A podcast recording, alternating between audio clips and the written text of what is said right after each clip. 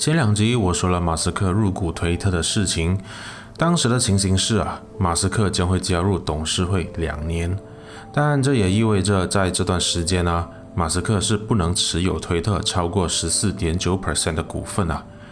当时我就很好奇了，以马斯克的性格，他愿意吗？果不其然啊，才过没几天，马斯克就宣布不加入董事会了，并启动全面收购推特的计划。马斯克出价每股五十四块二，总价四百三十亿美金来收购推特。我的头号偶像啊，做事就是那么不按理出牌了。嗯，虽然马斯克是世界首富，但他的收购计划啊不容易实现啊。就连马斯克自己都不确定自己是否可以成功收购推特。首先，对于马斯克这种不请自来的收购者来说，哈，他需要把收购所需要用到的现金啊摆出来。或至少有银行做担保啊，被收购的公司才会鸟他。虽然马斯克的身家有大约两千多亿美金了，但是呢，他手头上啊并没有多少现金。马斯克在二零二零年的时候啊，就卖了不少房产哈，甚至必须借很多钱用来支付生活支出啊，还有商业投资。但是呢，他这样做，主要是不必出售他公司的股份。这样啊，他就可以继续控制自己经营的公司了，而不是真的穷到需要借钱。如今他的财富啊，可以说是全在特斯拉和 SpaceX 这些公司的股票上面。当然了，他可以出售这些公司的股份来获得收购推特的资金。但是呢，就如刚刚说的啊，这样做的话，他对公司所拥有的控制权啊，将会减少。而且呢，还必须面临巨额的税单啊。嗯，再说，去年马斯克已经抵押过股票用在他的个人贷款，就算是世界首富啊，也有信贷额度的。即使马斯克啊还有信贷额度，暂时也不清楚有哪间银行愿意发放这样大的一笔贷款了。特斯拉这公司是很有前景了，但是呢，特斯拉的股票啊却非常飘忽不定。马斯克随便发个推文啊，特斯拉的股价就好像坐云霄飞车一样哈。过去的半年，特斯拉股价最高为一千两百美金，最低呢为七百美金不到。如果要银行接受这种波动这样大的股票作为抵押品的话，呃，这让银行很纠结啊，因为风险很高。股价一旦暴跌的话，就意味着银行必须承担损失了。而且呢，马先生和一些华尔街的大佬啊，关系也不太好。例如摩根大通就不愿和世界首富做生意了。但是呢，没有小摩，还有大摩啊。马斯克聘请摩根士丹利作为他的财务顾问，相信大摩多少都可以帮到马斯克融资的。啊，即使大摩的强项在于提供并购建议，而不是借款。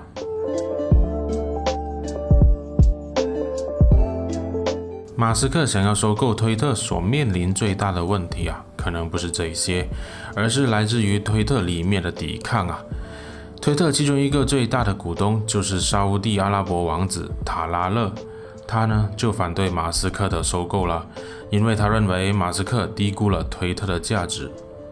当然了，嘴硬的马斯克不会就这样罢休了。马斯克直接发文问这一名王子哈，问他直接和间接持有推特多少股份，以及王子对新闻自由和言论自由的看法。说真的，由一个没有言论自由和新闻自由的国家的王子成为推特最大的股东之一，然后推特还说自己有言论自由啊。这就和让俄罗斯以及一些践踏人权的国家啊，拥有联合国人权理事会的成员资格一样好笑啊！无论如何呢，马斯克高调想要收购推特，让这个左派大本营的高层以及使用者非常担心啊。嗯，其实我也不知道这些左派啊是在担心些什么了。或者我应该叫他们为左胶比较贴切哦，因为啊，左派本身并不可恶，极左派的左胶啊才是可恶的一群啊。这些左胶担心马斯克全面收购推特后，会大刀阔斧地改革推特，把推特变成不是他们想要的样子啊。那如果马斯克成功收购这个拥有两亿多用户的推特后啊，他会怎样改进推特呢？首先啊，他很可能会推出编辑按钮。他曾经在推特进行过投票啊，询问他的粉丝，推特是否应该增加编辑按钮。结果呢，有超过四百万个用户啊参与了投票，超过七成的人希望推特可以增加这个编辑的功能。嗯，除了编辑功能，马斯克也很可能会允许用户发布更长的推文哦。虽然现在的推特啊可以写两百八十个字符，比以前一百四十个字符的限制多加了一倍，但是呢，对一些话痨用户来说啊，哈 还是不够用啊。再来呢，马斯克想要对推特进行的改进啊，就是清除推特上面的机器人大军。这些机器人不断设立假账号，甚至还搞诈骗。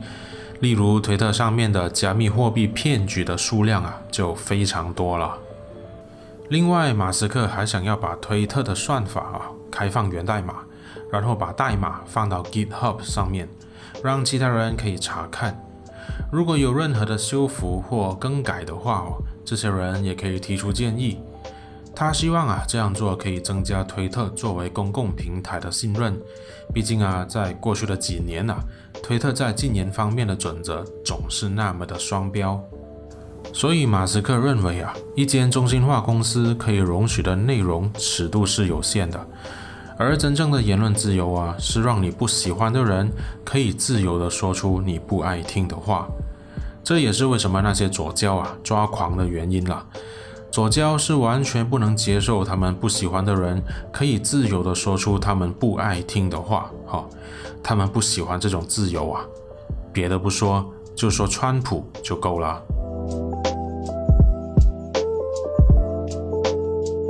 马斯克目前和推特高层最大的分歧啊，一定是对广告的看法了。广告是推特的主要收入来源，占了九成啊。而马斯克认为，推特不应该这样严重依赖广告的收入啊，因为这样做会让推特不得不听命于广告商，不得不审核平台内容等等，以至于平台不能落实真正的言论自由。而推特高层则认为啊。不靠广告收入，还要开放源代码等等的举动，会让推特失去了对平台内容进行集中控制的能力啊！言论失控会让广告商不投广告啊！这点和现在 YouTube 的黄标很像哦。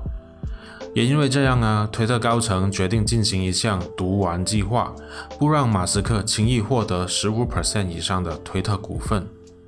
那什么是毒丸计划呢？毒丸计划 （Poison Pill） 啊，又叫做股东权益计划，是一种用来抵御恶意收购的防御手段。而防御的手段啊，有很多种了，例如大量低价增发新股，目的呢是要摊薄收购者的股权份额，并使得他的收购成本啊大幅增加。又例如故意增加公司的负债，降低公司的吸引力。或者在发生不公平的收购的时候啊，公司的高管进行集体辞职等等。总之呢，抵御恶意收购的手段啊有很多，但是啊，目的都是一样的，就是要收购者付出更高的代价和成本，让收购不能轻易完成。过去有很多著名的毒丸计划，美国也有好几千家公司采用过毒丸计划，呃，中国也有。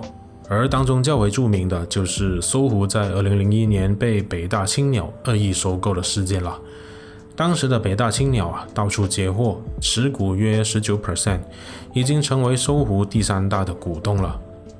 由于北大青鸟的过往收购历史啊，都是以套利为目的的，因此呢，搜狐为了拒绝北大青鸟的收购行为，进行了毒丸计划。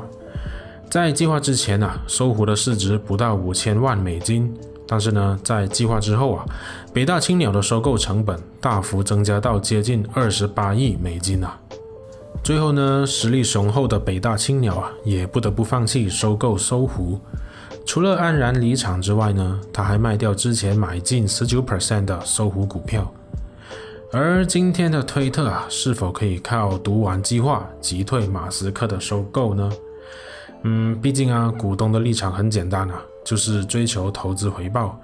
股东并没有义务维持推特高层的立场啊。所以啊，如果马斯克的价钱给到位的话，股东想卖，推特的董事会啊，可以做的就只有接受了，接受符合股东利益的收购报价。简单一点说啊，现在这个情况呢，就是马斯克必须加钱了。可是呢，他又把话说死了，说这一次的报价是最佳和最终的报价，不行的话就进行 Plan B。现在呢，大家都很好奇啊。他的 Plan B 是什么了？因为呢，他的 Plan A 啊，看起来应该不会成功。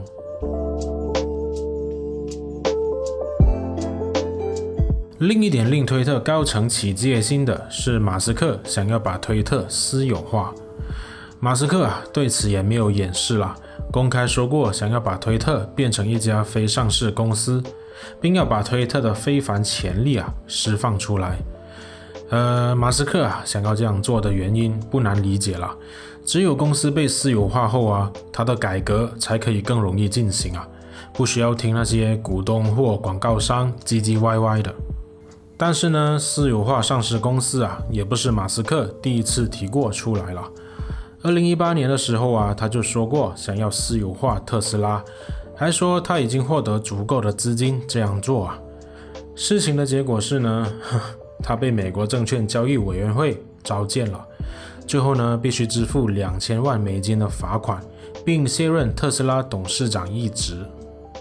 虽然我希望马斯克可以成功收购推特，但是呢，目前看来啊，这不会成事了。